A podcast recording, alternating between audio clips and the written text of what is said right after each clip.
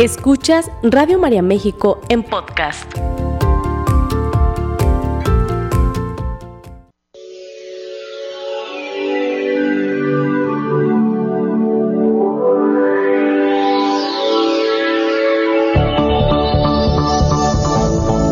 El alimento es la base de la vida. De la calidad de alimento que comemos será la calidad de vida que tendremos. Radio María presenta Recobremos la salud. El programa que te ayudará a nutrir tu cuerpo como sostén de tu alma.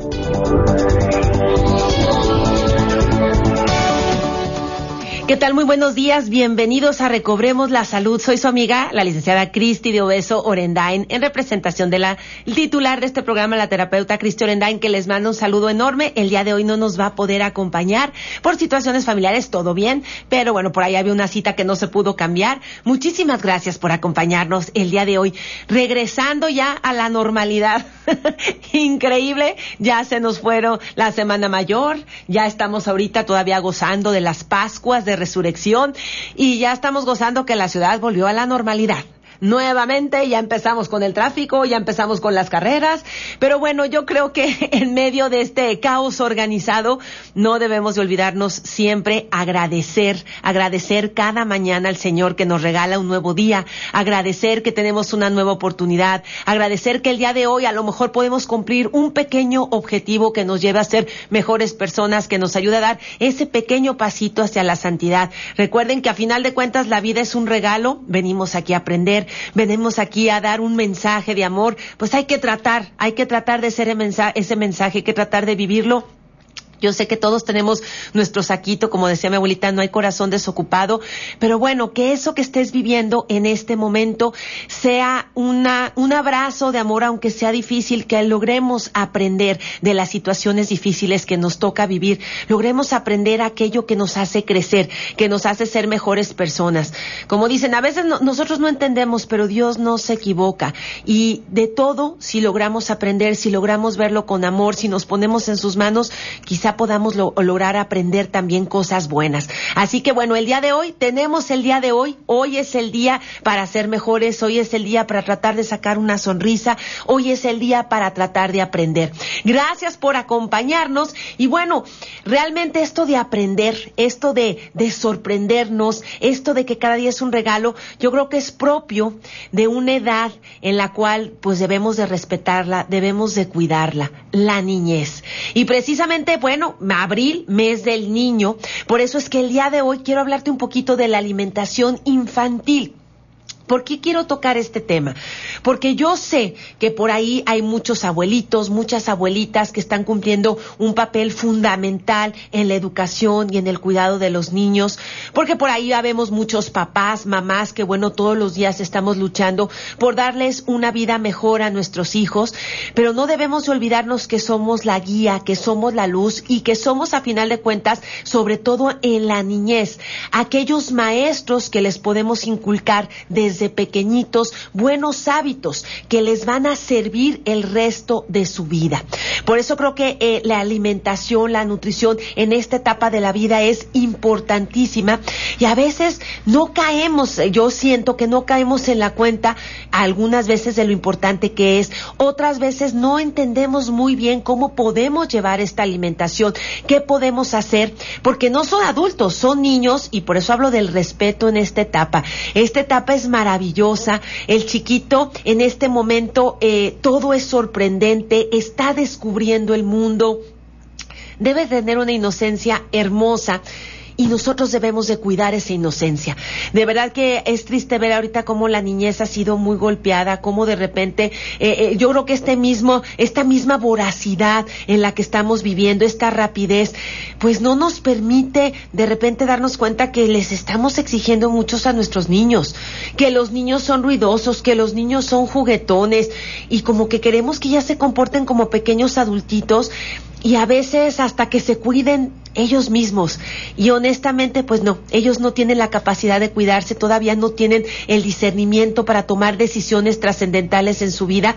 Y yo sí creo que la nutrición es una decisión trascendental porque acuérdense, de la calidad de alimento que tengamos será la calidad de vida que, que vamos a tener.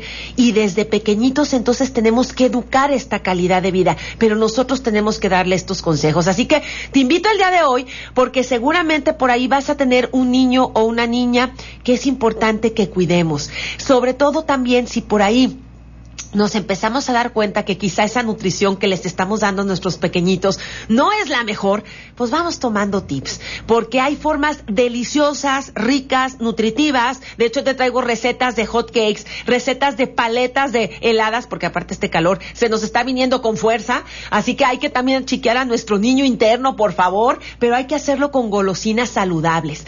El día de hoy, un alimento central, importantísimo en cada etapa de la vida, pero ¿por qué no decirlo? En los niños, la pera. Te traigo deliciosas recetas con respecto a la pera. ¿Por qué? Porque la pera ahorita es un fruto que gracias a la cantidad de agua que tiene, gracias a la cantidad de fibra que tiene, es un alimento delicioso que nos puede servir como ingrediente central para muchas recetas divertidas. Y sobre todo porque vamos a hablar un poquito, ¿qué necesita mi niño para crecer? ¿Qué tengo que darle? ¿Cómo me tengo que cerciorar que aquello que el chiquito está consumiendo es lo que necesita comer para entonces sentirse bien? Así que el día de hoy te, pido que te quedes conmigo con tu pluma, con tu lápiz para tomar estas recetas, estos tips y sobre todo si no pasarlos, si tú ya directamente no tienes a tu cargo algún niño, alguna niña, pero sí puedes pasárselos a tus hijos, a tus nueras, a tus yernos para que cuiden mejor a estos pequeñitos y les demos esta, pues este plus eh, digamos, de ayuda para mejorar su calidad de vida. Así que te recordamos, estamos completamente en vivo aquí desde Radio María México, en las instalaciones de Guadalajara, Jalisco, aquí desde Santa Teresita, la colonia de Santa Teresita en la ciudad de Guadalajara. Así que si tienes alguna duda, alguna pregunta, no dudes en contactarnos. Recuerda nuestro teléfono aquí en el centro telefónico que ya ahorita me tocó saludar a nuestras amigas voluntarias. Es el 3367 1000 Ahí te puedes comunicar con mucho gusto. Las preguntas que tengas a partir de este momento hay que empezar a formular las preguntas para que tenga tiempo de contestarlas.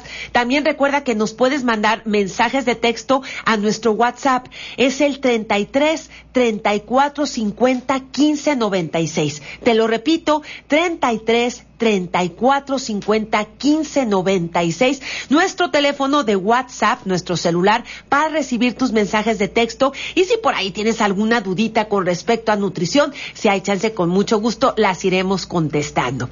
Y bueno, pues precisamente a saludar a todas las personas que nos están escuchando en las diferentes partes de la República Mexicana y por supuesto a todos nuestros amigos que también nos están viendo a través del Facebook. Gracias por acompañarnos. Recuerda si quieres seguirnos, si todavía la señal no llega hasta tu ciudad en el radio, puedes seguirnos a través de Facebook, Facebook Live totalmente gratuito. Solo busca Radio María México y con mucho gusto ahí vas a poder poder seguir toda la programación de Radio María.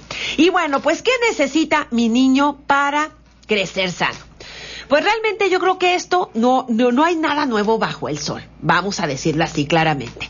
Pero sí tenemos que tener cuidado que eh, de alguna manera la alimentación que nosotros les demos a nuestros pequeños desde chiquitos esté bien, bien equilibrada y que sepamos introducir estos alimentos poco a poco a nuestros pequeñitos.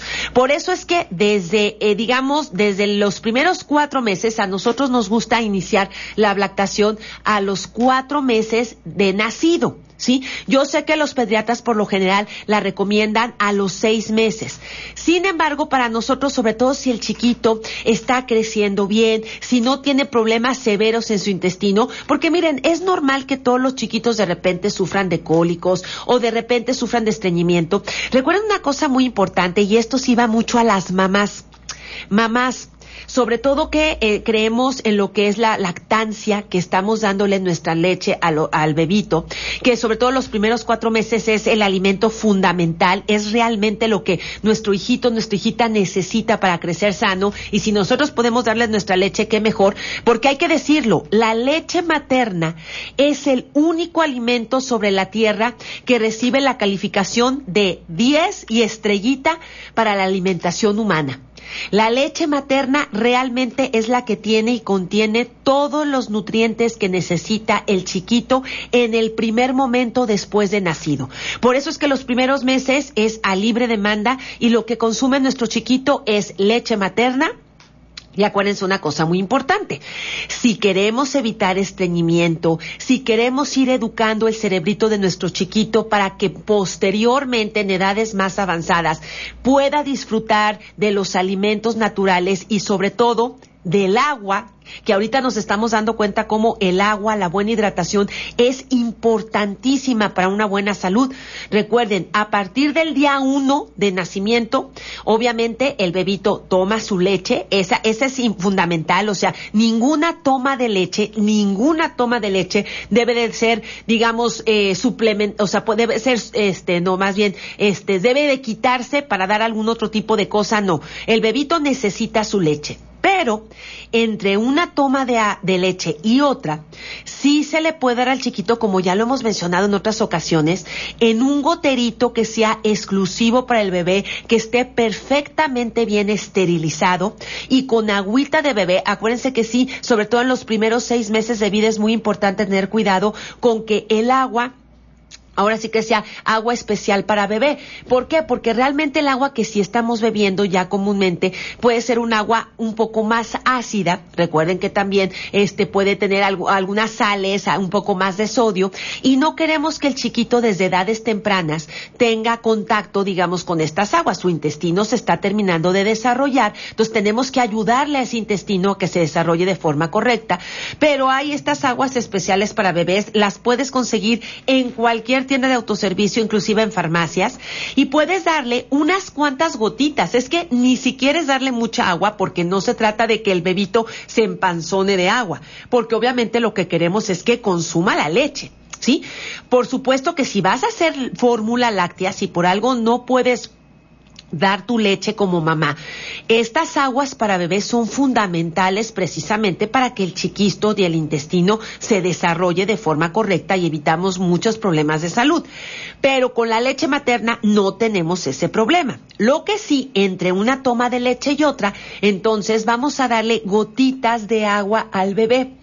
Créanme que con este tip, y son gotitas, son gotitas, nada más que el bebito empiece desde el día uno de vida a degustar el agüita sola. Bueno, si estamos en el hospital, pues ya que estemos en casita, le empezamos a dar estas gotitas de agua y va a ser una manera en la que el bebito va a empezar a, a, degustar el agua sola. Créanme que con esto podemos evitar muchísimos problemas de estreñimiento y sobre todo lo más importante, tenemos desde el nacimiento hasta prácticamente los cinco o seis años, papás, abuelitos, esa es la ventana que nosotros tenemos básica para educar el cerebrito del bebé y del chiquito, para que posteriormente él o ella pueda, digamos, degustar, disfrutar, digamos que entender que los alimentos naturales y los sabores naturales son parte de su alimentación. Podríamos decir que a partir de que ya empieza la edad escolar, a los seis años que ya empiezan a ir a primaria, ahí las cosas empiezan a cambiar. El chiquito, como ya no está, digamos, todo el tiempo en el seno materno, en el seno familiar, él va a empezar a enfrentarse a otro tipo de productos, a otro tipo de vamos a decirlo así, alimentos que tristemente pues ahí casi casi ya va a entrar en contacto con la comida chatarra, con las papitas, con las golosinas. Y bueno, ahí sí ya él va a empezar también, y claro que le van a gustar y pues va a empezar a tomar otras decisiones, pero aquí sí quiero dejarles algo muy claro, si nosotros desde pequeñitos tenemos la precaución de darles esta información, de ir eh, eh, eh, educando el cerebrito del chiquito a que deguste las cosas naturales de forma correcta, él claro que va a comer papitas y claro que va a comer golosinas, pero ya en su cerebro, ya en su sistema va a tener cimentado la información de los alimentos naturales y también estos alimentos naturales, créanme, va a ser parte de la selección que él haga día con día, cotidianamente, sobre los alimentos que consuma.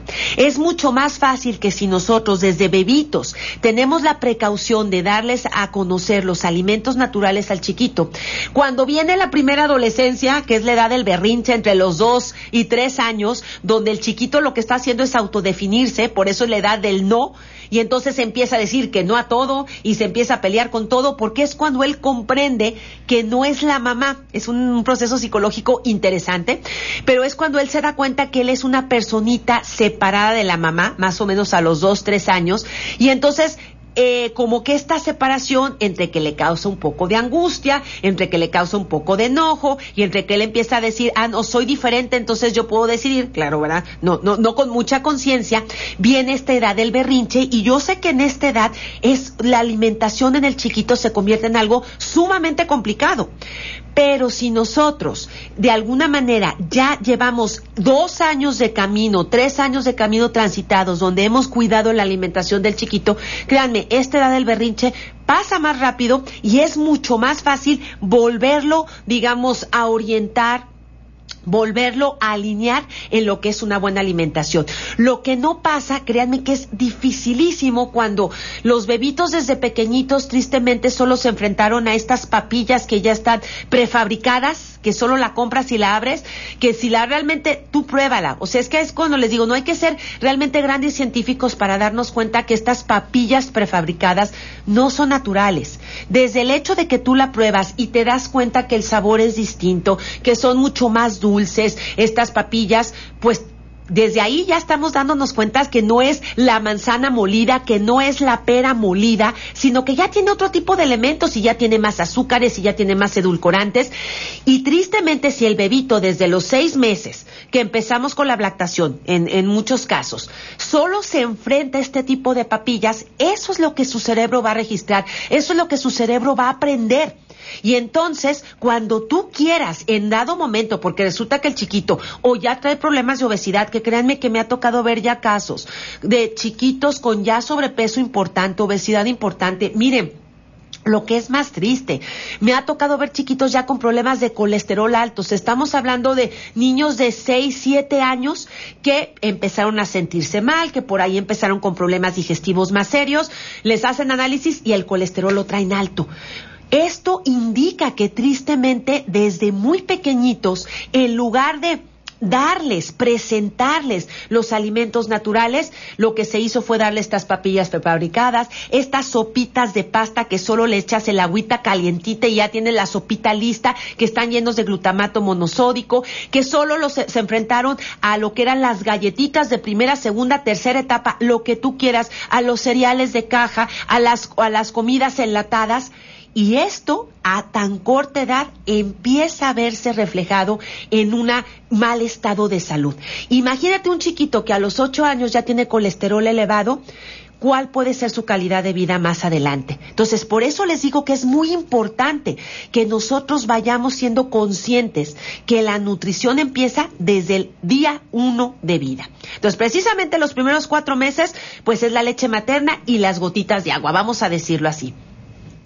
A partir de los cuatro meses, si el chiquito tiene un intestino, digamos, ya un poquito más desarrollado, a nosotros, nosotros nos gusta empezar con la lactación, es decir, empezamos paso a pasito. Es todo un proceso que a veces yo le digo a las mamás, hay que tener paciencia, ¿sí? Porque vamos a ir presentándole paso a pasito, de forma lenta, cómo se le van a ir presentando los alimentos a los chiquitos, cómo se le van a ir presentando los alimentos a ese bebito. Y no podemos, eso es cierto, no podemos saturar su intestino. Entonces, empezamos con alimentos que nosotros sabemos de entrada que son alimentos fáciles de digerir, que no le van a generar acidez que de alguna manera van a empezar a enriquecer la leche materna o la fórmula láctea porque el chiquito ya empieza a crecer y sus requerimientos nutricionales obviamente van aumentando.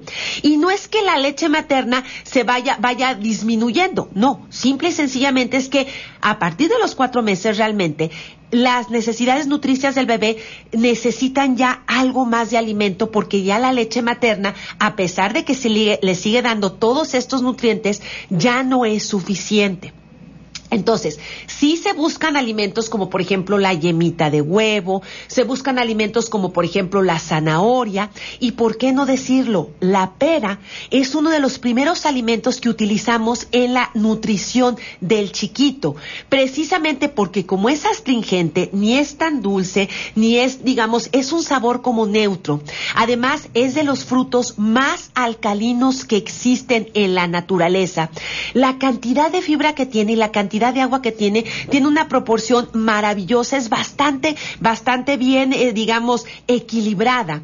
Y además, podemos encontrar en la pera la vitamina C en una cantidad maravillosa. De hecho, la vitamina C es una de las vitaminas que está mayormente presente en las peras, que sabemos que la vitamina C es una vitamina que requerimos en todas las etapas de la vida, porque no solo, digamos, que fortalece el sistema inmunológico, esta respuesta del cuerpo ante virus y bacterias que la necesitamos, pues todos los días que esté de forma correcta para que nos esté defendiendo de todos estos patógenos que nos pueden enfermar mar sino que también sabemos que la vitamina C nos ayuda a la cicatrización, la vitamina C nos ayuda inclusive a la formación de colágeno, que recuerden que el colágeno es esta proteína que nos ayuda a la buena formación de músculos, a la buena formación de huesos, que nuestra piel esté elástica y obviamente esta vitamina es importantísima en el crecimiento. Si queremos que el cuerpito del bebé, tanto su sistema inmunológico como su cuerpito crezcan de forma correcta,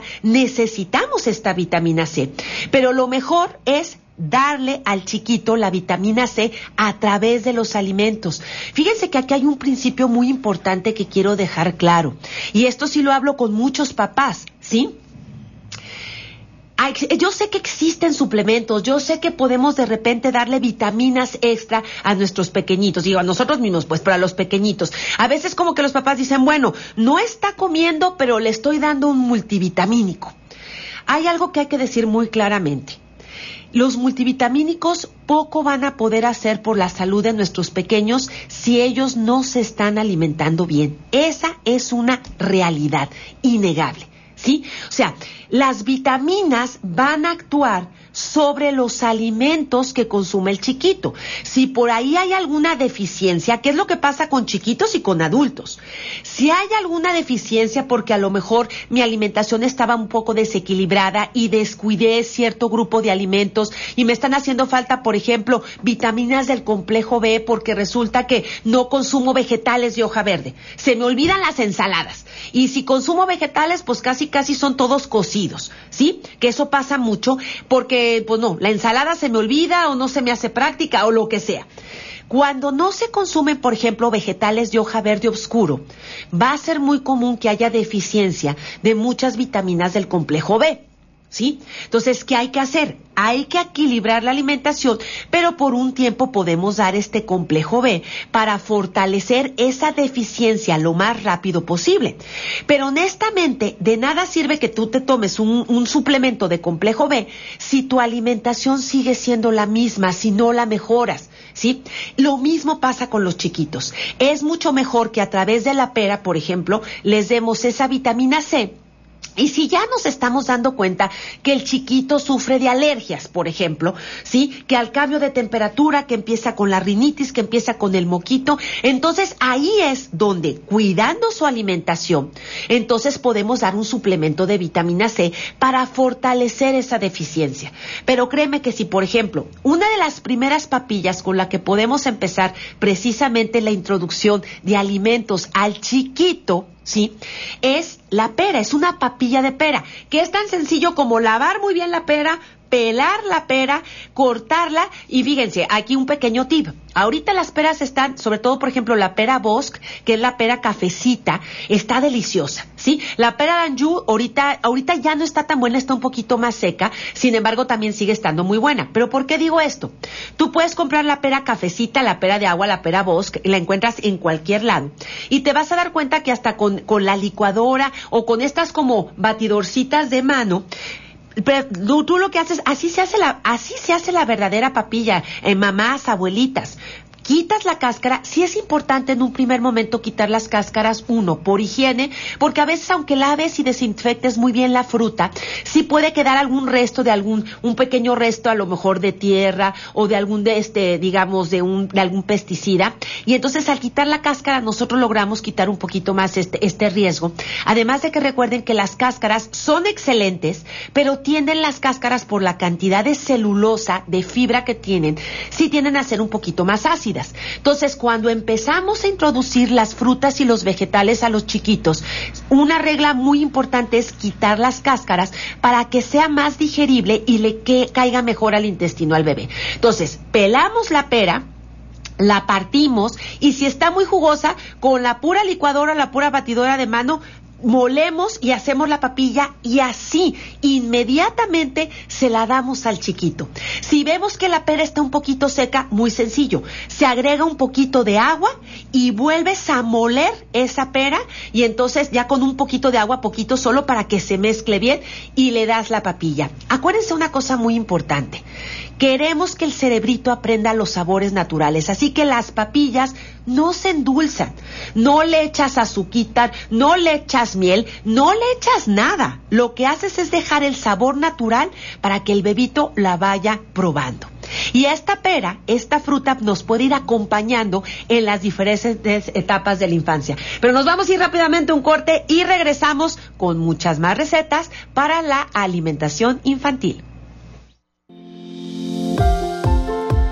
Sigue escuchando Radio María México en podcast.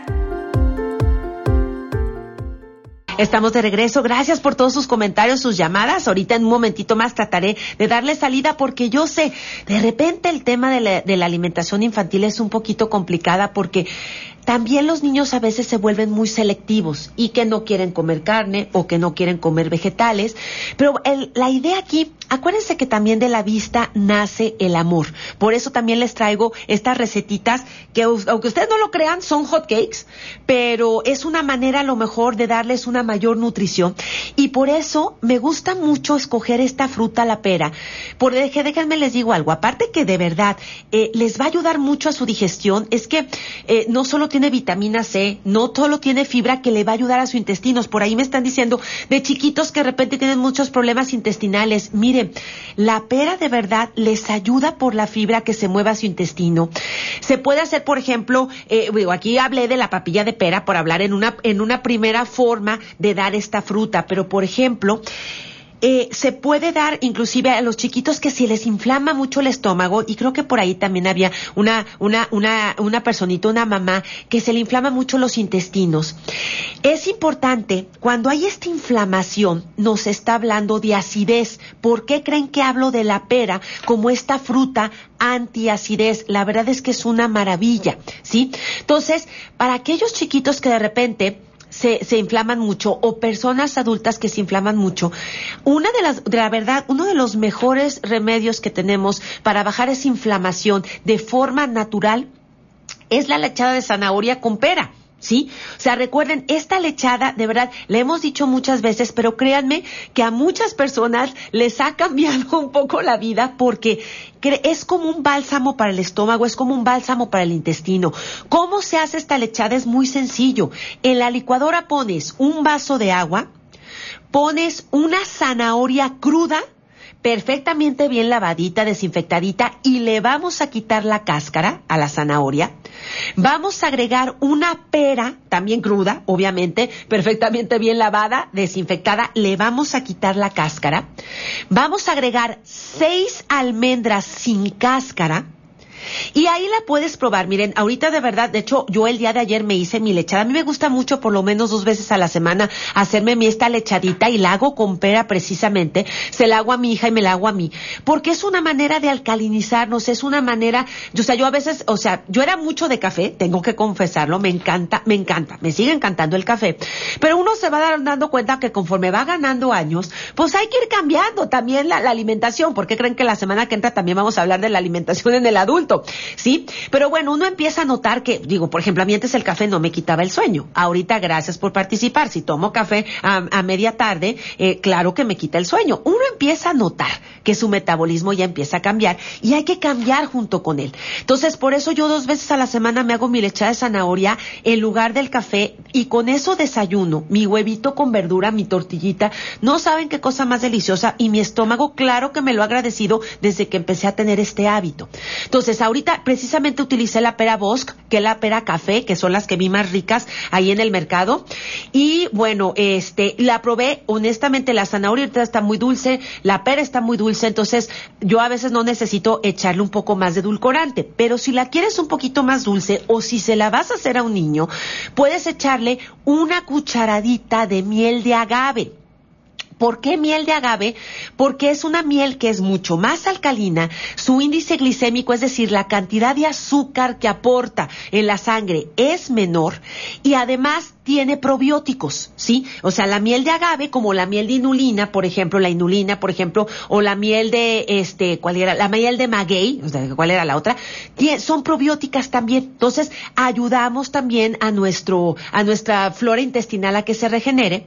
Le pones una cucharadita cafetera, entonces, repito, es un litro de agua, una zanahoria medianita, pelada, bien lavada y peladita, sin cáscara, una pera, eh, de, eh, digamos, de tamaño normal, bien lavadita, este, y sin cáscara, seis almendras sin cáscara y una cucharadita de miel de agave. Licuas todo, ¿sí? Con tu vaso de agua, licuas todo. Yo digo que no lo cueles, pero si se lo vas a dar a un chiquito, sí lo puedes colar. ¿Sí? Pero yo digo que, o sea, por ejemplo, si es un adulto, mejor no lo cueles, esa fibra maravillosa le va a ayudar a tu intestino y cae perfecto al intestino, ¿sí? Y eso puede ser como parte, una parte, digamos, de nuestra dieta de forma cotidiana, ¿sí? A los chiquitos, por ejemplo, que no les gusta comer carne, miren, una de las grandes, a lo mejor, pues puede ser de, las, de los grandes tips, puede ser para empezar los caldos, ¿sí? Pero acuérdense que hay que hacer los caldos bien. Recuerda que si tú haces un caldo bien desgrasado, ¿sí? Que le quitas todas las toxinas, todas las purinas, ahí ya viene parte de la proteína y viene parte, digamos, de los, de los nutrientes que tiene la carne. Entonces, lo que hay que hacer es, por ejemplo, puedes hacer una rica sopita de pasta, en la sopita de pasta, hacerla con verdadero caldo de pollo, por ejemplo, ¿sí? Que yo les voy a ser sincera, la carne roja, no tengo nada en contra de la carne roja, yo como carne roja, pero lo cierto es que la carne roja es la que mayor cantidad de purinas y toxinas tiene, ¿sí? Entonces, ¿qué hay que hacer? Hay que quitárselas, pero también no hay que exagerar su consumo. Entonces, consumir carne roja una vez a la semana es lo más sano. ¿Sí? Y mejor intentarle con el pollito, intentarle con el pescadito, que además son más suaves y a veces es mucho más, más fácil el poder, digamos, masticar, ¿no? Entonces, ¿qué puedes hacer? Un tip, por ejemplo, ahorita que se me ocurre, que no le gusta la carne, qué bueno que le gustan los vegetales crudos, eso me parece maravilloso, hay que seguírselo fomentando, por favor, eso es un excelente hábito, ¿sí? Pero entonces, ¿qué hacemos con la carnita, que también la necesitan? Bueno, haz tu sopita de pasta, que por lo general a todos los niños les gusta la sopa de pasta, pero hazla con verdadero caldo de pollo. ¿Cómo vamos a desgrasar y cómo vamos a hacer nuestro caldo? Ahorita les doy la receta, ¿sí? Lo que vamos a hacer es, vamos a poner a hervir dos ollas con agua potable. A mí me gusta, a mí en lo personal sí me gusta utilizar las dos ollas con agua potable. Se me hace más seguro y sobre todo si niños o adultos mayores van a consumir ese caldo. Entonces, pones a hervir dos ollas con agua potable. En una de las ollas pones lo que va a ser tu caldito. O sea, le puedes poner, si lo quieres caldito para sopita de pasta, pues no le pongas arroz. Si lo quieres como caldito de pollo, pues puedes ponerle tu arrocito. Hay que tratar desde chiquitos darles el arroz integral. Acuérdense que el arroz integral tiene mucho más nutrientes que el arroz blanco pones tu arrocito integral, pones tu pedazo de cebolla, pones tu ajito, tu jitomate, tus hojitas de laurel, o sea, lo que quieras ponerle, hasta si quieres ponerle calabacita picada ahí, ¿verdad? Pones tus ingredientes de tu caldo. Y la otra olla la dejas con el agua hirviendo sola, ¿sí? O sea, pura agua. Una vez que las dos ollas, hay que ponerlas al mismo tiempo, una vez que las dos ollas rompen el hervor, el agua rompe el hervor, bajas el fuego y en la primera olla en la que solo tienes agua, vas a colocar eh, el guacalito o la pieza de pollo con la cual vas a hacer eh, tu caldito. ¿Sí? Yo sí recomiendo mucho el guacalito porque aparte que es más barato, tiene carnita, o sea, o la pechuguita, pero que te venga con hueso, porque acuérdense que del hueso podemos extraer colágeno, podemos extraer calcio, podemos extraer más minerales. Entonces, el hacer el caldito con hueso es una buena idea. ¿Sí? Y el guacalito, la verdad es que sí te sale mucho más barato, rinde bastante bien. Entonces, pones tu guacalito de pollo, con el, en, la, en la olla de agua que solo había agua hirviendo, bajas el fuego primero, pones tu, tu guacalito de pollo y tapas la olla y con reloj en mano cuentas cinco minutos, ¿ok? Cinco minutos. A los cinco minutos sacas el guacalito de pollo y lo pones en la otra olla donde ya tenías todos los ingredientes, todos tus ingredientes del caldito, ya tu jitomatito, cebollita, etcétera, y ya a fuego bajo, porque ya está hirviendo, y ya pones tu guacalito, tapas tu ollita y ya dejas que ahí el pollito se termine de cocer. Tú te vas a dar cuenta cómo ese, ese, ese caldito, el caldito que sí te vas a comer, el que te tenía las verduritas, queda un caldo cristalino, no huele feo, este, sabe muy rico, sabe muy rico. El otro caldo, el primer caldo donde metiste el guacal de pollo por cinco minutos, deja que se enfríe y mira, hasta tú te vas a asustar.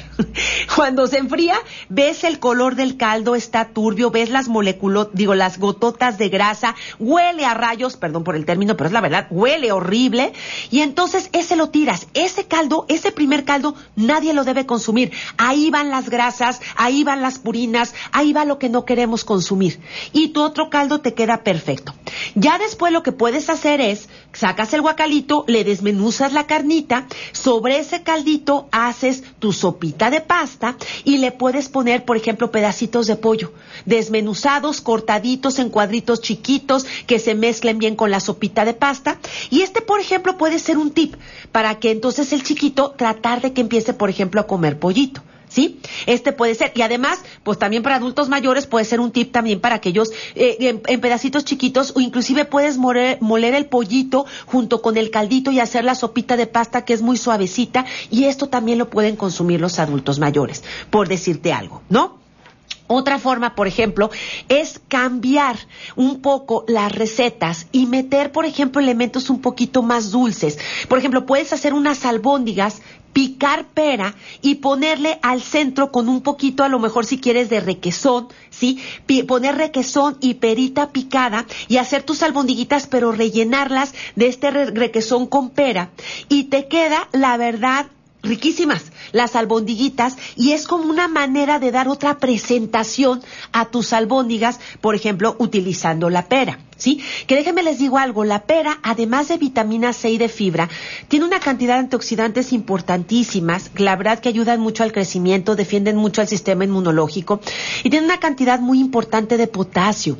Este mineral que desafortunadamente si en la nutrición, sobre todo del chiquito, no metemos frutas y vegetales y más que nada crudos, que esa es una de las grandes ventajas a veces de la pera, que la podemos comer cruda, la podemos poner en ensaladas, podemos hacer agua frescas o, por ejemplo, podemos hacer unas ricas paletas de pera y chamoy, que aquí tengo la receta, ahorita se las voy a dar, ¿sí?